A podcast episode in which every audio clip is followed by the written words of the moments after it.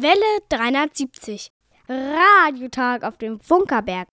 Hallo, hallo, da sind wir wieder. Herzlich willkommen zum Welle 370 Radiotag vom Funkerberg in Königs Wusterhausen. Wie geht es Rundfunks in Deutschland? Meilenstein der Technikgeschichte. Heute bei sommerlichen Temperaturen haben sich im Senderhaus 1 eingefunden. Matthias. Und Max.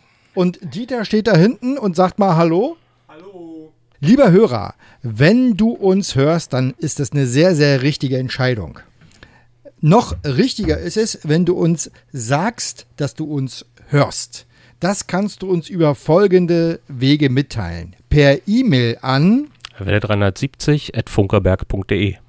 Per MMS, SMS, WhatsApp oder wie auch immer gearteter Nachricht an 0151 700 15711. Und nochmal hörergerecht 0151 700 15711. Wir machen noch Kurzwelle, da macht man nicht langsam. Ah, okay. Ja. Die Post bringt die Adresse an. Welle 370, Senderhaus 1 in Funkeberg 20 15711 Königs Wusterhausen.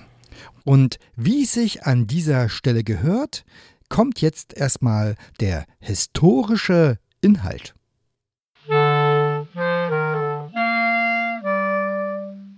Welle 370. Eine Prise Funkgeschichte. Gesprochen von Hanna. Im Sommer 1989 wurde von der Deutschen Bundespost eine Sonderbriefmarke veröffentlicht. Darauf abgebildet sind ein Satellit, ein Teil eines Parabolspiegels und das Logo der Internationalen Funkausstellung. Diese Briefmarke symbolisiert die erste digitale Rundfunkverbreitung in Deutschland. Am 24. August 1989 wurde auf der Funkausstellung das digitale Satellitenradio DSR in Betrieb genommen.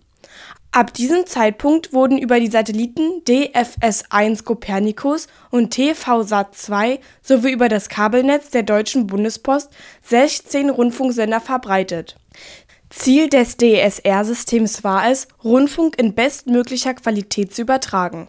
Mit dem digitalen Satellitenradio konnte ein Audiosignal etwa in CD-Qualität gesendet werden. Dabei kam keine Kompression zur Anwendung. Für die Übertragung wurde ein Digitalsignal mit einer Datenrate von 896 Kilobits erzeugt. Der Datenstrom benötigte etwa 27 MHz Bandbreite. Der Empfang von DSR erforderte besonderen Aufwand. Noch relativ einfach war der Satellitenempfang über TV-Sat2. Hier benötigte man eine spezielle Flachantenne, die mit etwa 30 cm Kantenlänge allerdings recht klein ausfiel. Und der Empfang war auch hinter der Fensterscheibe möglich. Für den Empfang über Copernicus waren eine Parabolantenne von 60 cm Durchmesser sowie ein besonderer, rauscharmer Signalumsetzer nötig. Wenn mit dieser Antenne auch Satellitenfernsehen empfangen werden sollte, benötigt man eine Antenne mit 80 cm Durchmesser.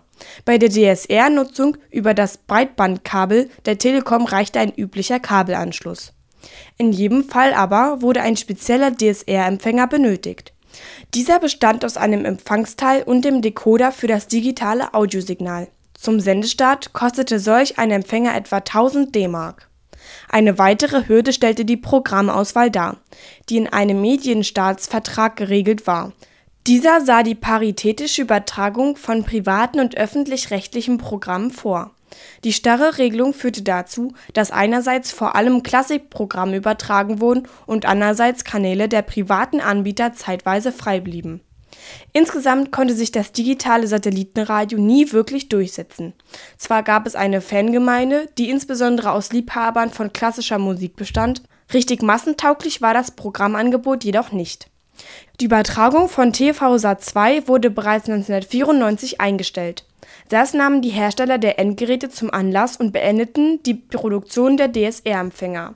Auch die Übertragung über Copernicus und das Kabelnetz standen ab 1996 immer wieder in Frage. Private Fernsehanbieter buhlten über die Übertragungskapazität und auch eine im August 1998 gegründete Initiative zum Erhalt des digitalen Satellitenradios konnte das Ende nicht verhindern. Am 15. Januar 1999 wurde die Übertragung des DSR-Signals beendet. Die etwa 200.000 verkauften DSR-Empfänger wurden zu wertlosen Elektronikschrott. Von der IFA-Sondermarke der Bundespost wurden über sieben Millionen Stück verkauft und bestimmt findet sich ein Leser, der eine solche heute noch besitzt. Und noch etwas ist aus dieser Zeit geblieben. Auch die DDR hatte Interesse an der Entwicklung des digitalen Satellitenradios. Eine Forschungsgruppe des Zentrum für Wissenschaft und Technik in Dresden entwickelte einen Prototyp dafür und bot der Firma Technisat auf der Frühjahrmesse in Leipzig eine Zusammenarbeit an. Daraus entstand 1990 die Firma Technisat Digital, später umgenannt in Technisat Dresden GmbH. Bis heute entwickelt sie in Dresden technische Geräte auch für den digitalen Rundfunkempfang.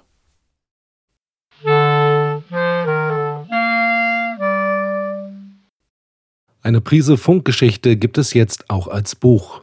Und mit dem Kauf beim Buchhandel um die Ecke unterstützt du deine Region, einen regionalen Verlag und die Wiege des Rundfunks.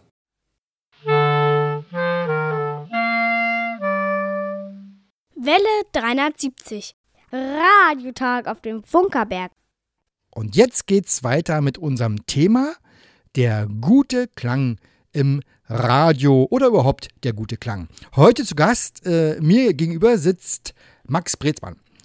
Max habe ich, äh, glaube ich, ein paar Mal gesehen, ohne dass wir bewusst äh, sozusagen miteinander in Kontakt gekommen sind. Hier auf dem Funkerberg an verschiedenen Veranstaltungen sind wir uns über den Weg gelaufen. Und im Rahmen von 100 Jahre Rundfunk kam aber die Idee, ein Projekt zu machen, wie klingt KW. Und da haben wir uns kennengelernt und seitdem äh, bist du eigentlich äh, der Mann mit dem guten Klang. Hallo Max. Hallo Rainer, ja, vielen Dank äh, für die Einladung ins äh, Studio im Senderhaus 1 auf dem Funkerberg. Äh, ich freue mich sehr, dass ich heute hier sein darf. Ja. Also du bist ja ein junger Mensch, ja, also im Gegensatz zu mir zumindest. Die Frage ist, wie bist du eigentlich zu diesem Thema des guten Klangs, des guten Klingens gekommen? Wie hat es dich, kannst du dich da an irgendein Schlüsselerlebnis erinnern oder hast du, hattest du das immer schon? Das hatte ich nicht immer schon. Ähm ich hatte mit sechs Jahren äh, so ein bisschen äh, Keyboard-Unterricht äh, beim äh, Chef des Dameland äh, Blasorchesters aus äh, Mittenwalde. Und das hat sich dann, weil ich keine Lust hatte auf Üben, relativ schnell verloren. Und dann habe ich mit 16 was ganz anderes angefangen, nämlich eine Maurerlehre und mit Freunden so ein bisschen äh, Musik gemacht. Und dann habe ich irgendwann mal Filmmusik gehört, äh, gehört, ohne dass ich genau wusste, dass es sich um Filmmusik handelt. Ich dachte, Mensch, klar, ein Film, da ist ja noch irgendwas im Hintergrund, was die Emotionalität äh, äh verstärkt. Und dann dachte ich, genau das möchte ich machen. Maurerlehre war nicht so ganz meins. Dann habe ich gesagt, das soll es sein. Und dann habe ich alles auf eine Karte gesetzt. Und dann hat sich für mich äh, die Möglichkeit ergeben, am SAE-Institut in Berlin äh, ein Audio-Engineering-Studium zu beginnen.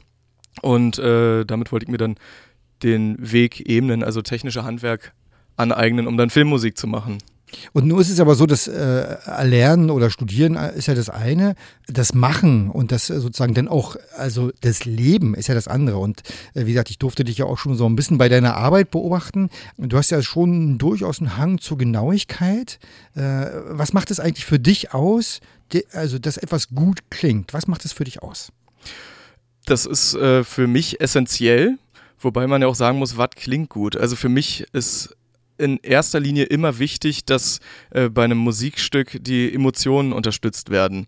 Und äh, kann bei einem Rockstück ja äh, auch ein verwaschener Klang sein, sehr analoger Klang, als ob man direkt bei so einem Ra äh, Garagenkonzert dabei ist. Und bei einer Klassikaufzeichnung, da ist es dann vielleicht, das, da sollte es so authentisch wie möglich sein und ähm, ja, so, so wenig Eingriffe in die Tonalität oder in den Klang erfolgen, dass man wirklich ein authentisches Erlebnis hat. Aber für mich im Vordergrund steht immer, ähm, dass dem Zuhörer die Emotionen und das, was der Künstler hier aussagen will, am besten vermittelt wird.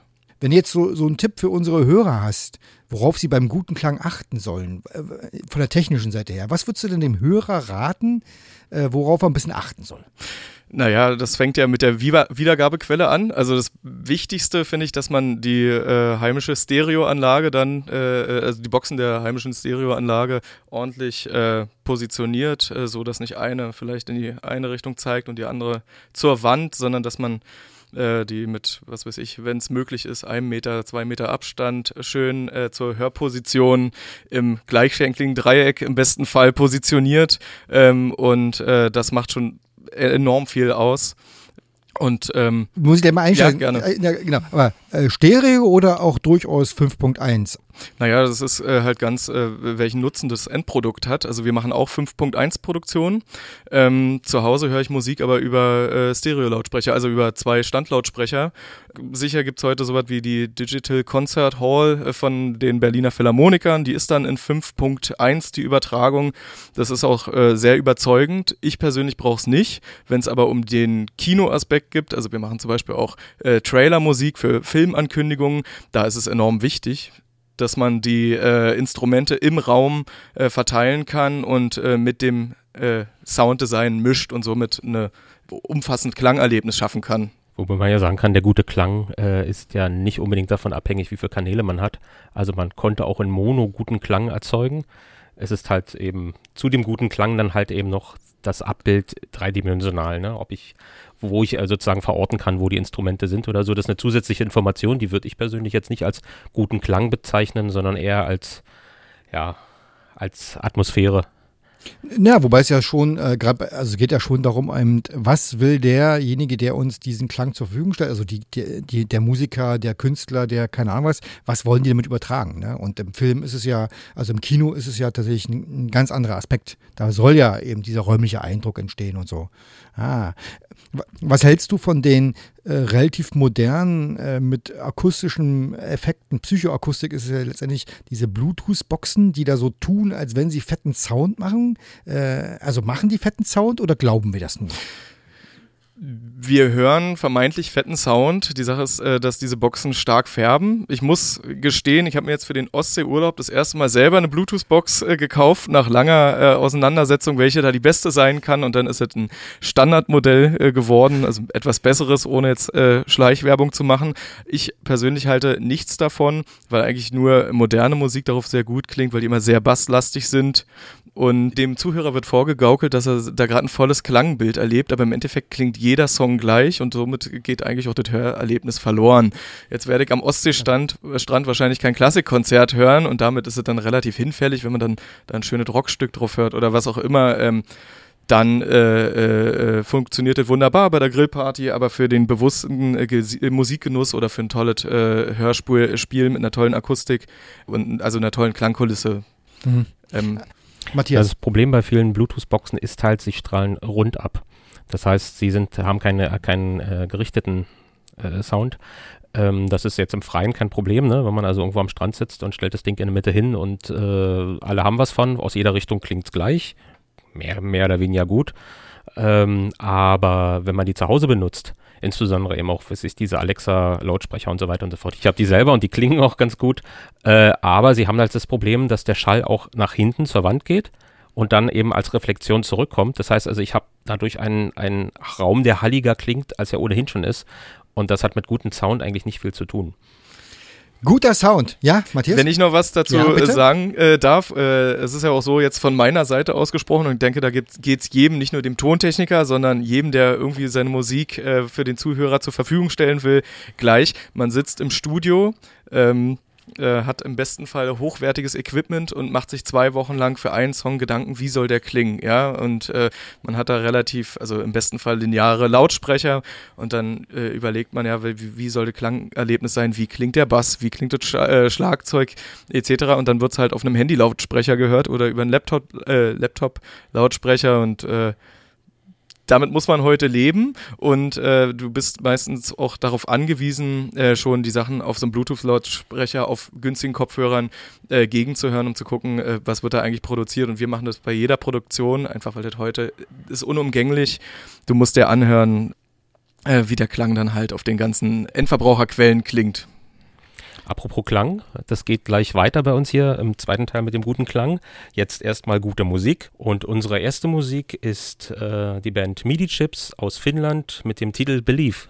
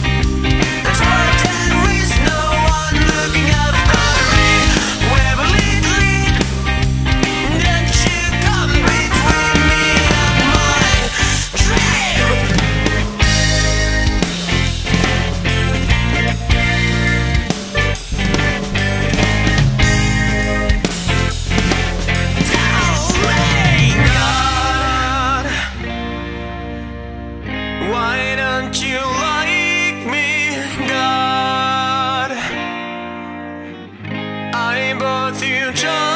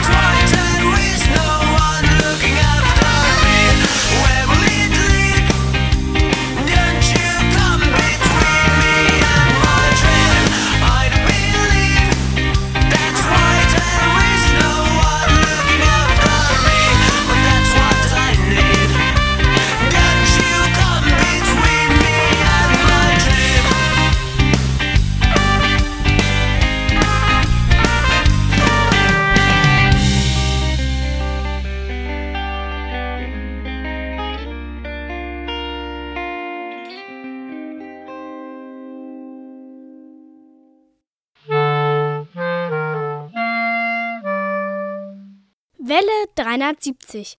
Radiotag auf dem Funkerberg. Ja, und hier geht's weiter in unserem Gespräch zum guten Klang. Wir haben uns schon mal jetzt äh, sozusagen so ein bisschen aus der technischen äh, Sicht heraus dem guten Klang äh, genähert. Jetzt, äh, ich würde gerne mal sozusagen zu diesem Inhaltlichen kommen. Also du hast ja schon erzählt, ihr macht äh, Filmmusik. Das heißt, ihr habt einen Film, also es gibt einen Film, eine Szene, keine Ahnung was, und jetzt geht es darum, mit Musik einen bestimmten Inhalt zu unterstützen, zu, zu transportieren, zu begleiten. Oder wie stelle ich mir die Arbeit vor, die ihr macht? Richtig. Ähm, so, dass man äh, das Bildmaterial bekommt, meistens noch in der Rohfassung und ähm, der Regisseur hat eine genaue Vorstellung, wie die äh, Szene emotional untermalt werden soll, aber der weiß natürlich äh, nicht den Subtext. Ne? Es gibt einen gesprochenen Text oder es gibt ein emotionales Bild und dann muss eine weitere Ebene geschaffen werden, die dem Zuhörer halt äh, auf eine unterbewusste Ebene halt genau die Emotion vermittelt, äh, die zur Aussage des Bildes passt. Und das ist dann so, dass der Regisseur auf einen zukommt. Äh, man liest das äh, Skript, macht sich Gedanken, äh, bringt seine eigenen Ideen und äh, versucht genau das zu transportieren, äh, was der Regisseur im Endeffekt aussagen will mit der Szene. Und ihr, ihr seid dabei in der Abstimmung, das heißt Re äh, Regisseur und ich sag mal, die, die den Ton machen, äh, wie, das, was du machst für den Film, heißt wie richtig? Tonmensch? Filmmusikkomponist. So. Ah, okay, okay, okay, ja gut, okay. Im besten Fall lieferst du als Filmmusikkomponist das, was sich äh, der Regisseur nicht vorstellen kann. Weil er ist ja kein Musiker. Ah, und also wie machst du das, dass du dieses Gefühl entwickelst, das will ich jetzt transportieren und wie setzt du es dann um? Ähm, wenn es ein guter Film ist, dann funktioniert er auch zum größten Teil ohne Musik äh, und äh, dann setzt man sich hin und überlegt, wie kann ich diese Emotionalität unterstreichen und dann fängt man ganz klein an. Die ersten Ideen, die ersten 10, 20 Ideen, die kann man dann meistens, ja, die sind dann meistens für einen Papierkorb äh, und äh, dann äh, findet man eine einheitliche Sprache für den Film. Das ist in der Werbung äh, genau das gleiche, bloß in einem kleineren Maßstab. Wenn es um eine bestimmte Epoche geht äh, und man muss sich an den historischen Kontext halten, dann guckt man halt, welche Instrumente haben dort existiert, ah. welche hat es noch nicht gegeben äh, und wie kann ich damit die Geschichte erzählen. Also, das stelle ich mir äh, sehr spannend vor. Also, weil, ne, wir kennen ja alle, ne, der, die, die Szene aus dem Krimi, keine Ahnung, wir sehen schon das potenzielle Opfer und dann äh, kommt so ein spannungsmachender Klang, so, sagen wir mal, ne? Aber wie mache ich das zum Beispiel, wenn ich, weiß was, wenn ich einen, einen Sommerfilm habe und ein Pferd reitet über die Prärie? Äh, hm da kann man sich dann auch äh, an gegebenen Klischees äh, bedienen, so wie das äh, in der Filmmusik ja auch heutzutage ist. Man schöpft immer aus dem Großen, was schon da ist. Das haben ja die Komponisten der Klassik auch gemacht. Man darf sich also durchaus ein Stück weit äh, an dem äh, bedienen, was der Zuschauer schon kennt und äh, entwickelt daraus eine neue Idee. Also damit meine ich jetzt nicht irgendwelche Melodien einfach zu übernehmen, sondern halt äh, ja, wie macht man das? Das ist äh, eine spannende Frage, die ich mir selber noch nicht gestellt habe. und das heißt aber von der, von, der, von der Technik her, du sitzt dann mit dem Film am Klavier oder an dem welchen Instrument auch immer und, und probierst dann Dinge einfach aus. Richtig. Immer nochmal, Szene nochmal, Szene nochmal, Szene nochmal. Richtig. Und guckst, wie das klingt. Richtig, ganz wichtig ist ja auch die, man, man nennt das Hitpoints zu treffen. Also es ist so, dass man, sobald ein Rohschnitt äh, fertig ist, sich mit dem Regisseur zusammensetzt und dem äh, Cutter Cutter, also dem e Editor, und überlegt, okay, wo soll jetzt hier überhaupt Musik eingesetzt werden? Und gerade, du hattest Comedy angesprochen, wenn es Comedy ist, ist das Timing enorm wichtig. Äh, wann setzt die Musik ein? Und äh, das muss einfach zusammen gut funktionieren, weil sonst läuft die Musik gegen das Bild und dann, ähm, dann wird das nicht funktionieren. Äh, Gibt es so ein besonderes für dich emotionales Highlight in deiner bisherigen äh, Film-, Musik-, Kompositionskarriere? Also hast du, wo du sagst, das war echt eine geile Nummer? Das ist in dem Moment des Prozesses, wenn man etwas erarbeitet, äh, dann ist es nie so. Und ich habe ja einen äh, Geschäftspartner, Morten Otthoff, mit dem wir unsere Firma seit 2014 ja, gemeinsam betreiben.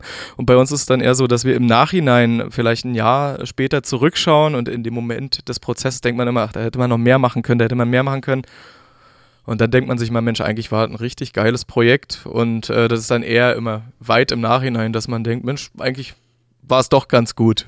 Und das ist übrigens derselbe Effekt, warum die äh, Postbeamten 1920 von dem ersten Weihnachtskonzert keine Fotos gemacht haben, weil ihnen, glaube ich, der historische Augenblick oder diese Bedeutung des Augenblicks nicht bewusst war. Äh, wenn du jetzt äh, aussuchen könntest, äh, was, äh, also Star Trek und so ist schon weg, äh, gibt es irgendwie ein Metier, wo du sagst, das würde ich ja unbedingt gerne mal machen? Das, da, da gibt es so viel, eigentlich alles. Also alles. Also es gibt jetzt nicht eine Spezialisierung oder irgendwie? Nee, ich würde mich da nicht festlegen. Also es gibt viele Komponisten, die dann ein äh, Gebiet extrem gut beherrschen und da kann ihnen niemand das Wasser reichen und die äh, spezialisieren sich. Und bei mir ist es so, ich habe auf alles Lust. Ich bin da musikalisch nicht festgelegt. Wir schreiben nicht wie die Großmeister John Williams. Heute läuft das ja auch alles ein bisschen anders in der Filmmusikproduktion. Da sitzt man nicht mehr unbedingt am Notenblatt, sondern es läuft alles äh, über den Rechner und wird dann, äh, ja. Äh, ja. Auch da hat die Digitalisierung Digitalisierung schon äh, kräftig zugeschlagen. Übrigens, die, unsere Zeit schreitet voran. Äh, wir wollen uns ja jetzt ja mal ein bisschen auch dem Thema Radio und Musik nähern. Welle 370 sendet ja Creative Commons lizenzierte Musik, also GEMA-frei, aber tatsächlich nicht rechtefrei, ne, sondern nach Creative Commons Lizenzen lizenziert. Und äh, wir haben immer so ein bisschen, das ist immer eine Herausforderung für jede Sendung, die Musik so zu finden. Und äh, wir wollen jetzt mal zusammen dem nächsten Titel zuhören. Was ich dir sozusagen als kleine Hausaufgabe für den Titel mal mitgeben würde, ist, ist das eigentlich was, was zu Welle 73 passt oder wie sollen wir uns eigentlich musikalisch ausrichten? Äh, genau. Und äh, Hören wir einfach mal rein. Matthias, was haben wir denn als nächstes Dann hier? Hören wir jetzt mal alle zusammen rein. Und zwar, die Band heißt Starfrosch und der Titel heißt If I Had a Girl That Looks Like You.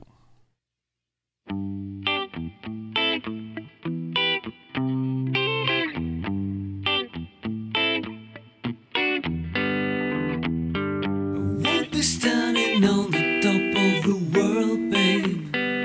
If I had a girl that looks like you.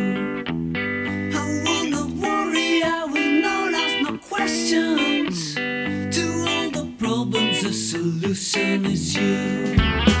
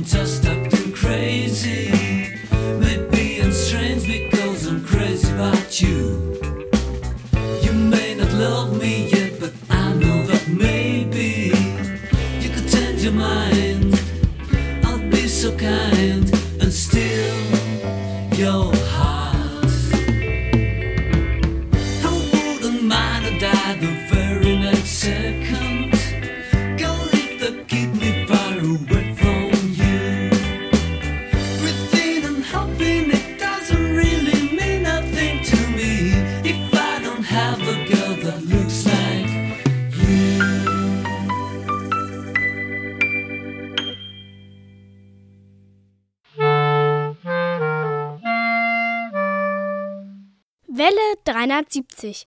Radiotag auf dem Funkerberg. Also, äh, ich fand den Titel jetzt äh, ganz angenehm. Matthias, wie fandest du den denn? Ich fand den ziemlich langweilig, wenn ich ehrlich bin. Das ist für mich Liftmusik. So, die tut nicht weh, aber sie dümpelt so vor sich hin und äh, die nächste Note ist eigentlich erratbar. Max, was sagst du denn dazu? Es war ein sauber produzierter äh, Track mit einem runden Klangbild, äh, sauber produziert und ähm, ja, passt zum Wetter. Also ich, ich sage ja immer, äh, Welle 73 spielt äh, fluffige, gute Laune-Musik. Äh, passt das für dich da jetzt nicht, äh, Matthias, in dieses Klischee rein? Ach du, äh, wenn es jetzt hier Musiksender wäre, dann äh, müssten wir uns vielleicht ein bisschen mehr Mühe geben, aber äh, wir sind ja hier Nerds, wir unterhalten uns ja über Klang und Radio und Geschichte und ich glaube, die Musik ist äh, nicht ganz so wichtig. Jetzt ist es ja so, dass äh, Radiosender heute sehr geprägt sind. Also die werden alle nach Klangmustern und Klangfarben und äh, werden die ganz stark sozusagen Wiedererkennungswert technisch um, Designt. designt. Ja, das Wort fehlt ihm jetzt gerade. Ich weiß nicht, wie viel Max, wie viel Radio du hörst, aber wie müsste für dich denn eigentlich ein Radiosender klingen, den du gerne hörst? Wie müsste der klingen? Also ich höre nicht so viel Radio. Wenn ich dann mal höre, dann gerne, meistens im Auto. Was mich aber am Radio stört, äh, ist, dass es, äh, dass die Musik stark komprimiert wird. Das heißt, dass der Dynamikumfang äh, zwischen leisester und lautester Note verloren geht. Der wird, ähm, ja, die Musik wird quasi bildlich gesprochen zusammengedrückt. Und äh, gutes Beispiel ist klassische Musik, die ist halt extrem dynamisch. Da gibt es einen Paukenschlag mit einer lauten, mit einem lau lauten Horn drüber und dann gibt es halt seidenweiche Streicher. Und im Radio wird dieser Abstand zwischen dem lautesten und leisen Ton halt so nah aneinander gebracht, dass dann auch das Grundrauschen äh, der Konzerthalle, das leise Rauschen der Mikrofone etc., dass es so verstärkt wird und dass die Lebendigkeit der Musikstücke verloren geht. Jetzt kann man auch Techno hören. Äh, da ist sehr, sehr wenig Dynamikumfang Ähm, und das ist aber im Radio auch so, dass der Kompressor immer noch mal eine Schippe drauflegt und dass dann auch dort ähm, das Klangbild stark äh, verändert wird. Und äh, ich bin genremäßig überhaupt nicht festgelegt. Also ich höre wirklich, ähm, wirklich fast alles. Und äh, übers Radio klingt es aber dann, also die eigenständige, der, der, das eigenständige Klangbild geht im Radio für mich oftmals verloren und äh, ich bin kein Freund von Werbung und deswegen äh, höre ich meistens weniger Radio. Wobei man zur Ehrenrettung des Rundfunks auch sagen muss, wenn man das produziert, weiß man nicht, in welcher Situation der Hörer hört. Das heißt also, es kann sein, dass er es am Autoradio hört und er hat ein ganz lautes Auto, er fährt mit seinem Trecker, dann würde er die leisen äh, Szenen also gar nicht mitkriegen. Ähm, das kann sein, dass er zu Hause mit richtig guten Studioboxen äh, oder mit Kopfhörern das hört. Äh, dann möchte er natürlich solche Dynamik haben. Da, da versucht der Rundfunk so einen Mittelweg zu gehen und manche Sender man nehmen nicht mal den Mittelweg, sondern genau, die machen eine Gleichmacherei, da kommt so ein Optimo dran, dann wird alles zusammengepresst und dann klingt im Trecker okay und zu Hause mit einer guten Stereoanlage leider nicht. Richtig, es ging mir jetzt auch nur, also Radio ist ein wunderbares und wichtiges Medium. Äh, aber mir ging es jetzt wirklich nur um den Klang und Mhm. klar, der Treckerfahrer, der muss die Musik hören oder der Trucker und äh, wenn man es irgendwo auf einer Party im Hintergrund hat, äh, ist das wunderbar äh, und da gibt es tolle Radioprogramme, aber jetzt nur von Mhm. dem Standpunkt, äh, wenn man sich, äh, und muss ja nicht mal was ganz Außergewöhnliches sein, aber wenn man sich zu Hause eine gute Stereoanlage hinstellt und möchte oder mit guten Kopfhörern hört, dann geht es ja schon. Also dann ist ja das Ziel eigentlich ein tolles Klangerlebnis zu Und es haben. wäre technisch ja sogar möglich, denn es wird ja auch zum Beispiel über Kabel, über die Kabelnetze wird ja digital Radio auch ausgestrahlt. Wenige hören es damit, aber das hört man nicht unterwegs, sondern das hört man nur zu Hause. Darüber könnte man also sozusagen ein nicht Soundprocessing optimiertes oder ver verschandeltes Signal äh, senden, sondern gerade bei den Klassikwellen ein, ein möglichst äh, mit vollem Dynamikumfang, weil sowohl die Technik gibt das her, als auch der Ab Abhörort. Äh, und viele Sender machen das aber aus Kostengründen nicht. Die äh, senden dann also auf jedem Ausspielweg, egal ob DAB, UKW äh, oder Kabel, Satellit, äh, überall dieses komprimierte Signal. Das ist wirklich unnötig und schade. Da regen sich also einige drüber auf. Wobei ich aber äh, auch feststellen kann, dass, äh, wenn wir uns jetzt die Musik angucken, die man so kriegt, also jetzt in unserer Musikrecherche für die Sendung, jetzt hören wir auch alles Mögliche, dass selbst die Musik oft in der Quelle schon wirklich komprimiert ist. Also, ich will jetzt nicht sagen ohne Ende, aber wir haben uns ja auf Presskohle geeinigt. Äh, man sieht es ja quasi in der, in der Kurve. Äh, Letztendlich, um, um laut zu klingen und um im Radio dann gut wahrgenommen zu werden, äh, gibt es da irgendwo einen Trend, wo man vielleicht das Gegenteil oder wie kann man das umgehen? Naja, den Trend, äh, äh, also das ist genauso wie du es sagst, nennt sich Loudness War, Lautheitskrieg. Jeder möchte lauter sein als der andere. Und jetzt ist eigentlich ein Level erreicht, wo es nicht mehr lauter geht. Und dann wird halt in der modernen Popmusik ähm, komprimiert, da wird alles, man sagt, tot komprimiert, also es gibt eigentlich keinen keine natürliche Dynamik mehr. Jetzt muss ich aber sagen, wir produzieren auch genau solche Musik und greifen auch bewusst auf diese Stilmittel zurück. So ist die momentane Zeit und ich denke, es gibt auch eine äh, Rückbesinnung. Äh, es gibt ja wieder viel äh, orchestrale Musik, die Menschen hören viel, viel mehr Filmmusik und ähm, orchestrale Musik als noch was weiß ich, äh, Mitte der 2000er Jahren, äh, Jahre und äh, die Schallplatte, Vinyl, erlebt ja zum Glück ein großes Comeback und dort ist es gar nicht möglich, Musik so laut aufzubringen, weil dann die Nadel zum Beispiel im Bassbereich springen, ich kann jetzt das genau technisch nicht wiedergeben, aber da gibt es halt eine natürliche Begrenzung durch das Medium. Äh, und damit, äh, also ich hoffe, dass es eine Rückbesinnung gibt auf mehr Dynamik, aber zurzeit ist der Trend so, ja, ich bin weder dafür noch dagegen, es äh, ist wie es ist.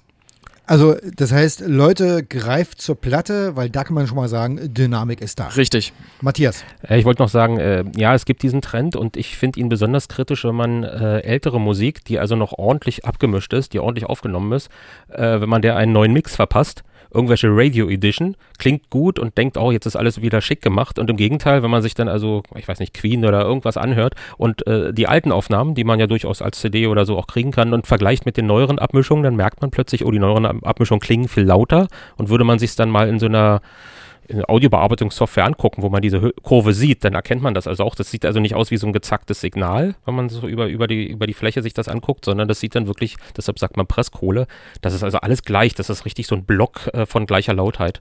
Ich persönlich glaube nicht, dass Schallplatten besser klingen, aber genau dieser Effekt tritt ein. Äh, die äh, Versionen für Schallplatten sind meistens nicht so stark komprimiert Und äh, das ist vielleicht ein kleiner Ausweg für den einen oder anderen. Ich hoffe, das war jetzt kein Dissen der Schallplatte, weil ich mag nicht meine Schallplatten zu Hause sehr. So, wir müssen ein bisschen auf die Uhr gucken. Äh, letzte Frage. Wenn du, ähm, also ein Tipp fürs gute Hören. Also, was sollte man wirklich beim guten Hören beachten? Welchen Tipp hast du da für unseren Hörer? wir leben in einer sehr, sehr lauten Welt. Wir sind also immer von Krach umgeben heutzutage eigentlich. Und ähm, Musik ist zu einem, ja, es ist halt ein Massenmedium, aber das heute mehr als immer, weil auch gerade durch die ganzen Streaming-Dienste ähm, gibt es ja jetzt auch zahlreiche Dokumentationen, die man sich angucken kann, Geld generiert wird. Also ganz einfach Geld generiert wird durch das Musikhören. Musik ist ein Massenprodukt. Im Endeffekt ja, wird, wird es leider oftmals zweckentfremdet und es geht wirklich nur um den persönlichen Erfolg, ob das jetzt finanziell ist oder wirklich der Erfolg.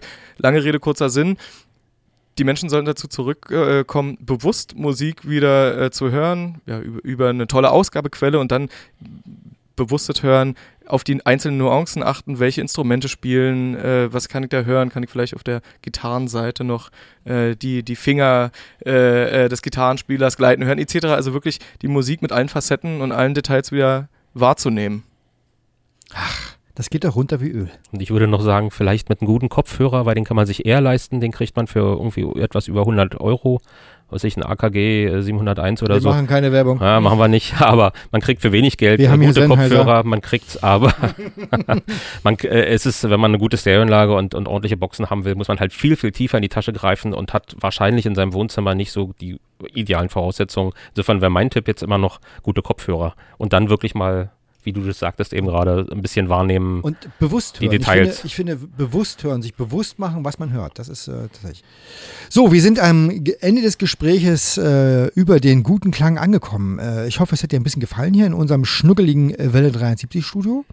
Äh, der Hörer hat auf alle Fälle was gelernt, äh, finde ich. Und wir bedanken uns sehr bei dir. Ich bedanke mich ebenfalls für die Einladung. Hat mir viel Gerne. Freude bereitet und vielleicht sehen wir uns ja mal wieder hier. Warst du eigentlich schon mal live Schön. im Radio? Nein. Dann heute. Dann heute, mhm. also ja. Wow. Hast du ein bisschen Blut geleckt? Feuertaufe. war, warst du aufgeregt? Ich war ein bisschen aufgeregt, ja, aber. Das gehört ähm, dazu. Das hat äh, großen Spaß gemacht. Gut, dann vielen Dank und vielen äh, dann sage ich bis zum nächsten Mal. Ebenfalls vielen Dank. Jo, tschüss. Tschüss.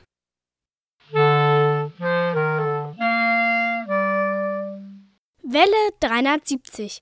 Die Funkerberg-Nachrichten. Gesprochen von Jerome. Museum wieder geöffnet. Seit dem 1. August 2020 hat das Museum auf dem Funkerberg wieder für Besucher geöffnet und die Reaktion ist beeindruckend. Bereits ab dem ersten Öffnungstag sind die jeweiligen Zeitfenster gut gebucht und regelmäßig sogar ausverkauft. Die Vorführungen des 1000 PS Dieselmotors erfreuen sich großer Beliebtheit und die Präsentation zur Funkerberg-Geschichte stellen einen guten Ersatz für die Führungen dar. Am 22. August wird erstmalig auch wieder eine Veranstaltung im Maschinensaal stattfinden. Mit einer musikalische Radiolesung und Erika präsentiert das Museum die Premiere dieser ganz besonderen Buchvorstellung. Um der aktuellen Zeit Rechnung zu tragen, sind beim Museumsbesuch einige Besonderheiten zu beachten. Der Besuch ist vorerst nur nach Anmeldung für ein festes Zeitfenster möglich die Einlasszeiten sind Dienstag, Donnerstag, Samstag und Sonntag jeweils um 13 und 15 Uhr. Beim Besuch gelten die Abstandsregeln und die Bedeckung von Mund und Nase wird empfohlen. Eine Anmeldung ist telefonisch unter 03375 293601 oder per E-Mail an museum.funkerberg.de möglich. Behind the News Du hast eine Projektidee, mit der die digitale Informations- und Nachrichtenkompetenz gestärkt werden kann? Dann bewirb dich mit deinem Projekt bei der MABB. Die Medienanstalt Berlin-Brandenburg sucht in diesem Jahr Medienkompetenzprojekte. Ziel ist es, in der steigenden Informationsflut Informationen nach Vertrauenswürdigkeit, Qualität oder politischer Absicht bewerten zu können. Insbesondere die Zunahme digitaler Informationen macht eine Einordnung von Nachrichten zunehmend schwieriger. So liegt der Schwerpunkt der Projektförderung auch auf dem Umgang mit Hassreden, Falschnachrichten und bewusst platzierter Desinformation in den sozialen Medien. Noch bis zum 26. August können Medienkompetenzvorhaben zu diesen Themen bei der MABB eingereicht werden. Voraussetzung ist, dass die Projekte in diesem Jahr begonnen werden und nicht länger als ein Jahr andauern Informationen zur Förderung gibt es unter dem Stichwort Medienkompetenz auf mabb.de. Sendehaus 3 einmalig geöffnet. Am 13. September 2020 ist für Museen in ganz Deutschland Tag der offenen Tür und auch auf dem Funkerberg werden an diesem Tag besondere Türen geöffnet. Das Museum lädt Interessierte ein, mit Experten über den Funkerberg zu wandern. Die Tour beginnt am großen Parabolspiegel der Erdfunkstelle Intersputnik vor dem Sendehaus 1. Sie führt vom liegenden Rias-Sendemast zum stehenden Mast 17, zu den Antennenfundamenten des ehemaligen Mittelturmes und zur Sonnenuhr an der ehemaligen Funkschule. Als besonderer Höhepunkt wird das sonst verschlossene Senderhaus 3 geöffnet. Besucher können hier den einmaligen 100.000 Watt Langwellensender bestaunen, einen Blick auf den Aufbau des riesigen Variometers werfen und erstmalig einen Plattenkondensator in einer besonders großen Ausführung besichtigen. Die Führungen über den Funkerberg beginnen am 13. September um 13 und um 15 Uhr. Für die Teilnahme ist eine Anmeldung erwünscht, entweder telefonisch oder per E-Mail. Bergfunk Open Air das diesjährige Bergfunk Open Air ist auf den 6. und 7. August 2021 verschoben worden. Unter bergfunk-openair.de gibt es Informationen, was diese Verschiebung genau bedeutet. Ganz wichtig, für 2020 gekaufte Karten sollten gut aufgehoben werden. Sie behalten für das nächste Jahr ihre Gültigkeit. Sobald es neue Informationen gibt, hört ihr diese in den Funkerberg Nachrichten von Welle 370. Das Wetter im Studio sind es 24 Grad. Na, vielleicht ist äh, diese Angabe heute nicht ganz genau. Ich glaube, es sind 24,2 Grad. Wie es sich an dieser Stelle gehört, äh, nach den Nachrichten spielen wir immer ganz besondere Musik. Äh, wir haben schon hier neue Künstler vorgestellt aus der Region und heute hat uns ein befreundeter Radiomacher eine Musik von Nicole Werder aus äh, Mecklenburg-Vorpommern geschickt. Es ist ihr erster offizieller Song und da haben wir gesagt, na den spielen wir dann doch auch hier bei Welle 73. Also Nicole Werder mit Sternenbilder. Für mich bist du der Mann wartet ein Leben lang. Der Einzige, der mich versteht und mich ständig den Kopf verdreht. Und wir trafen uns viel zu früh. Ich wollte dich, doch ich konnte nicht. Wir trafen uns viel zu früh. Ist es jetzt vielleicht viel zu spät? Ich jagte meinen Traum hinterher, doch ich fühlte mich unendlich leer. Gedanken an den ersten Kuss. Ich wusste, dass es Liebe sein muss. Und wir trafen uns viel zu früh. Ich wollte dich, doch ich konnte nicht. Wir trafen uns viel zu früh ist es jetzt vielleicht viel zu spät. Lass uns an die Hoste fahren und die Sternenbilder malen. Schau, sie leuchten nur für uns. Für mich ist unsere Liebe Kunst.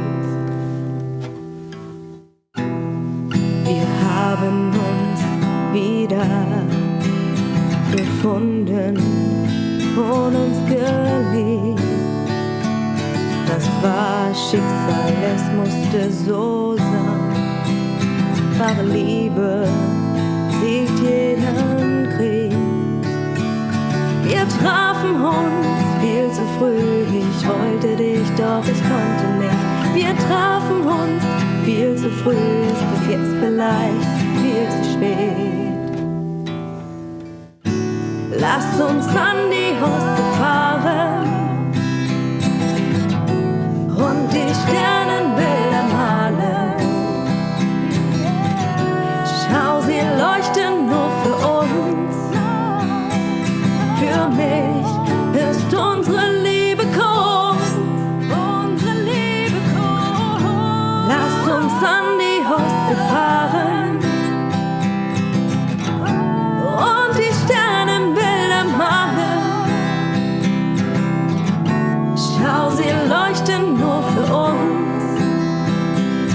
Für mich ist unsere Liebe Kunst.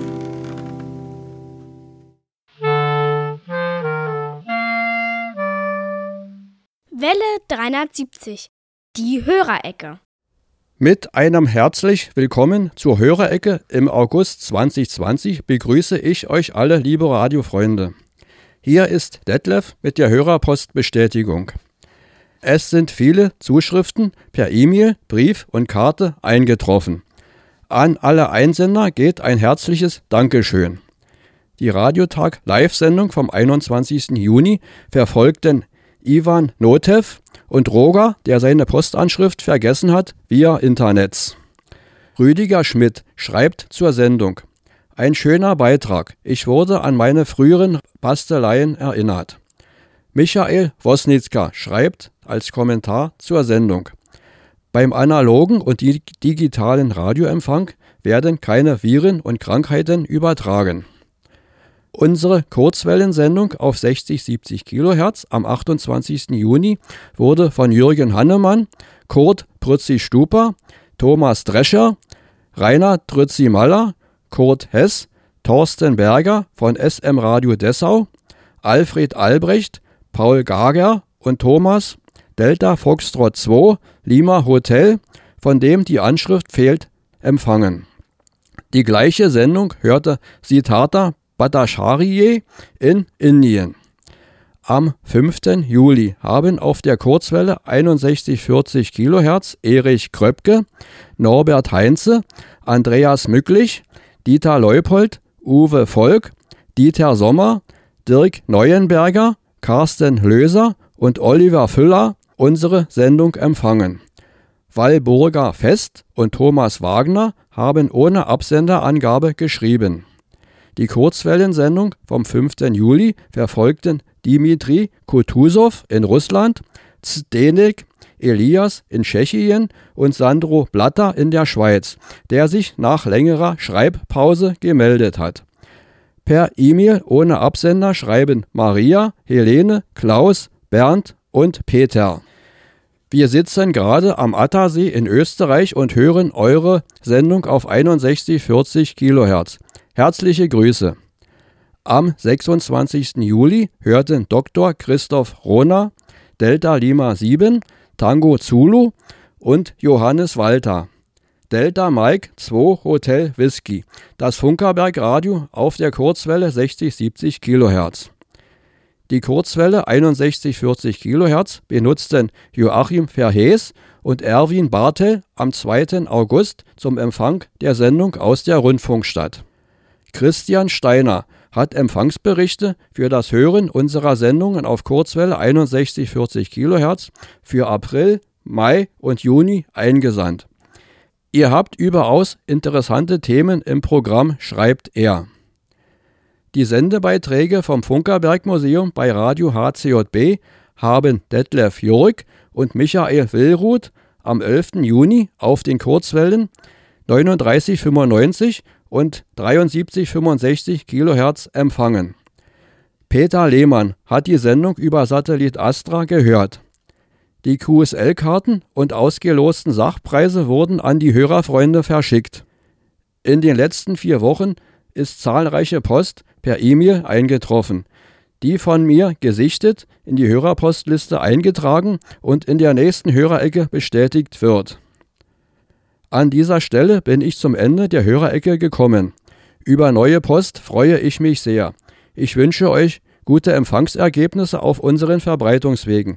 Zum Abschluss sagt euch euer Hörerpostmitarbeiter Detlef, hört Kurzwelle, dann bleibt ihr gesund.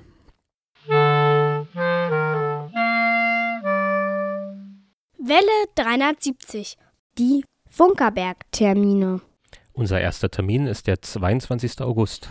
Da wird auf dem Funkerberg eine musikalische Radiolesung und Erika präsentiert, eine Premiere einer doppelten Buchlesung. Und am 30. August? Da wird der 1000 PS Deutz Dieselmotor den Besuchern vorgeführt. Äh, lieber Besucher, denke dran, wenn du ihn dir angucken möchtest, dann melde dich vorher an. Aber eine Woche zuvor, am 23. August, Da ist der Terminplan durcheinander ge gerückt, weil Genau. am 23. August ist vermutlich um. 15 Uhr, Ach so, da ist ja. Was ist denn am 23. August um 15 Uhr? Das müssen wir irgendwie. Was ist denn am das, 23. schneid, das August? schneiden wir jetzt hier Ich aus, weiß nicht, aus was dem am- Ether raus. Ich weiß nicht, was am 23. August ist. Ja. Dann machen wir einfach weiter mit dem 13. September. Da ist Tag des offenen Denkmals und wir wandern mit Besuchern über den Funkerberg und zeigen Dinge, die man sonst nicht sieht. Auf dem Funkerberg. Muss man sich anmelden zu dieser Veranstaltung. Idealerweise meldet man sich auch dafür vorher an. Und dann haben wir noch den 20. September. Da hören wir uns zum nächsten Welle 370 Radiotag und wir haben bestimmt wieder ein tolles Programm. Eigentlich wäre ja IFA dran, aber hm, Wir machen Ahnung. unsere eigene IFA. ich weiß gar nicht genau, was denn mit IFA eigentlich jetzt äh, Sollte, dieses Jahr so, so, wird. sollte die nicht offline stattfinden? Das machen wir gleich in der Laberei. ah, So, und wie es sich gehört an dieser Stelle, gratulieren wir jetzt unseren Geburtstagskindern des Monats. Im August haben Geburtstag. Dr. Helmut, Leni, Hans-Georg, Gabriel, Valeri, Heike, Siegfried, Isabel, Clemens, Tilde. Elgin. und Helga. Und für alle zusammen spielen wir unseren legendären Geburtstagssong. It's your birthday, yes it is, it's your birthday, yes it is, it's your birthday, so happy birthday to you, yes you. It's your birthday, yes it is, it's your birthday, yes it is, it's your birthday, so happy birthday to you, yes to you.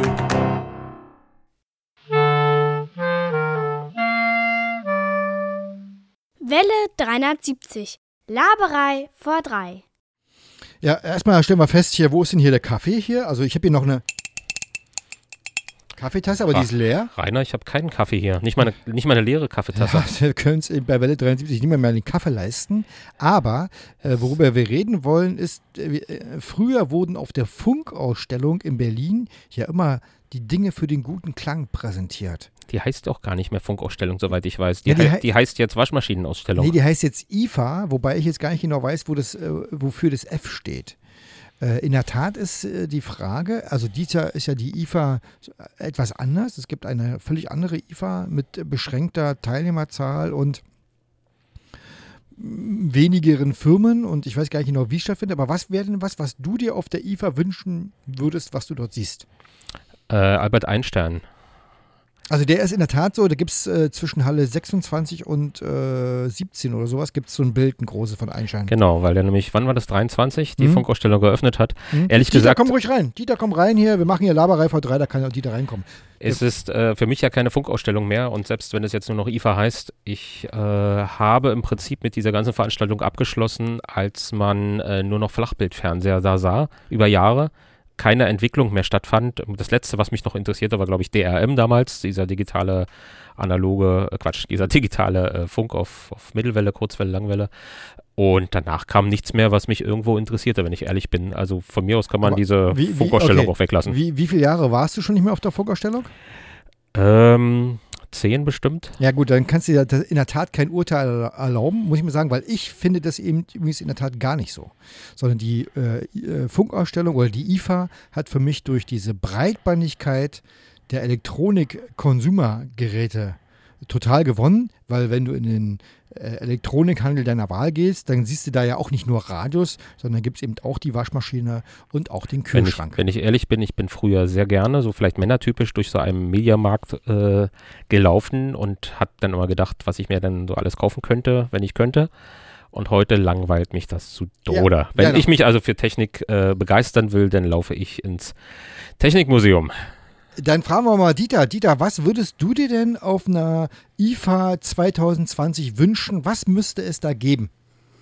Ja, ich bin da sicherlich auch der konservative Typ. Also ich hätte auch gerne wieder die Funkausstellung, so wie sie früher mal war, wirklich Funktechnik oder sagen wir mal Kommunikationstechnik.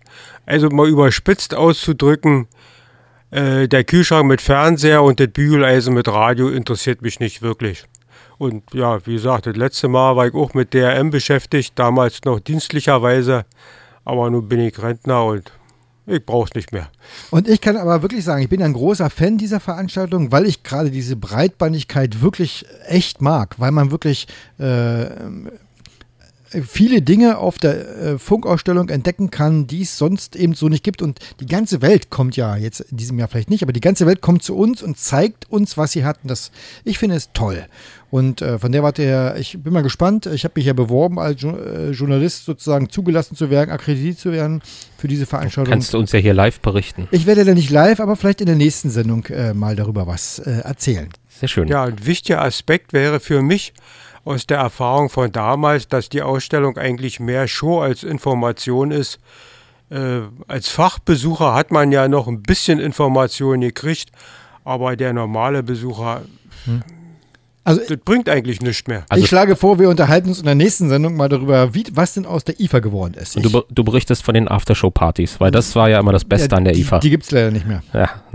So, lieber Hörer, wir sind am Ende so, äh, unserer Sendung angekommen. Es war wirklich mal wieder, wir haben voll überzogen, aber ich werde einfach in, äh, in dem Zusammenschnitt, den ihr alle dann hört, Die ganzen Fehler rausschneiden, Nee, die wir heute fabriziert Nee, haben. nee, Fehler haben wir nicht fabriziert, sondern wir haben nur so tolle Sachen fabriziert, aber ich werde halt, es wird, wird halt weniger Musik geben, wahrscheinlich nur noch zwei Titel. Wahrscheinlich so. Es hat mir wieder viel Spaß gemacht. Äh, vielen Dank äh, fürs Zuhören. Äh, und ganz zum Schluss äh, sagen wir Tschüss. Tschüss und Vergessen Sie nicht. Tschüss. Vergessen Sie nicht, Ihre Antenne zu erden. das gehört Dieter. Ach, das gehört Dieter. Das ist Dieters Spruch. Musik. Musik. Was Ja. kommt denn jetzt noch? Was Ja. kommt noch was? Ja, genau, der neunte Song. War ein kleiner Scherz, ich soll ja aber Der- nicht sagen, der sag- wievielte Song. Sag einfach der letzte, die letzte Musik des Tages, kannst du sagen. Der neunte stimmt auch nicht. Äh, und zwar äh, die Band Young Cards mit Vice Guy. Das hatten wir schon mal. Das Nein. Ein, doch, das hatten wir schon mal. Nein, Ja. diese Musik, äh, wie, wie Lieber Hörer, wenn du glaubst, dass wir das schon mal hatten, schreibe uns an Welle370 at funkerberg.de. Ja, genau, aber wir hatten es noch nicht, weil wir wiederholen bei Welle 73 keine Titel. So, jetzt Band ab. Tschüss. Tschüss.